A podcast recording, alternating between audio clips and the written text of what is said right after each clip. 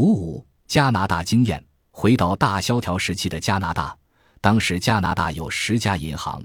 以及这十家银行遍及全国的三千个分支机构，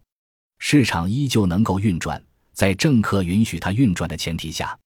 同样，在美国，加拿大银行一直岿然屹立不倒，也从未像美国银行那样需要大规模的资金援助。对比两国间的银行，其差异如下所示：一、次级抵押贷款仅占加拿大银行发放贷款总量的百分之七，却占美国银行发放贷款总量的百分之二十二。加拿大没有类似于房利美和房地美这样的机构。对高风险抵押贷款进行担保。三、加拿大的政府监管将关注点主要放到风险控制上，而不是追求房屋自有的目标，或是强制设定信贷指标。四、加拿大法律要求抵押贷款的首付款为百分之二十，如果达不到百分之二十，则要求购买抵押贷款保险。五、加拿大购房者无法做到简单的违约，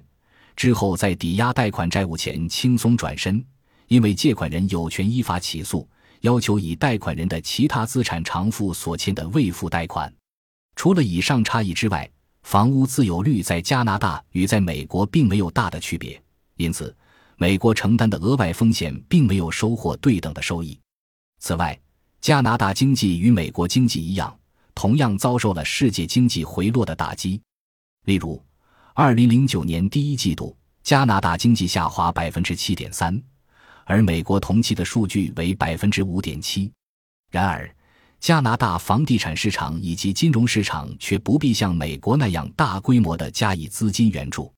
总之，加拿大体现出了一系列基于不同的法律规则以及政策限制下运作的优势，而不是扩张和风险。此外，加拿大银行免于高风险的抵押贷款型证券之忧。而后者在美国金融危机中分量沉重，加拿大监管当局也曾允许银行购买此类证券，其中某一加拿大银行还曾位列世界前十大此类证券的持有人。但是，随着抵押贷款型证券复杂性与风险性的逐渐显露，加拿大银行全体退出了这一证券市场。由于加拿大缺乏诸如房利美和房地美这样的政府支持型企业来解除以纳税人的支出为代价的抵押贷款风险，因此，仅仅是普通的市场力量便足以迫使加拿大的金融机构放弃这些标新立异的高风险证券。如果华尔街所有狂热行为的目的就是单纯的减小房地产或金融市场的风险，那么起到这一功效的政策不久也会出台。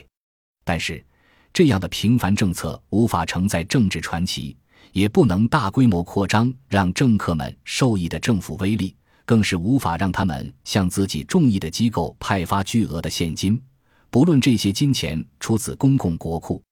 还是出自受政客或当局监管的私营资本。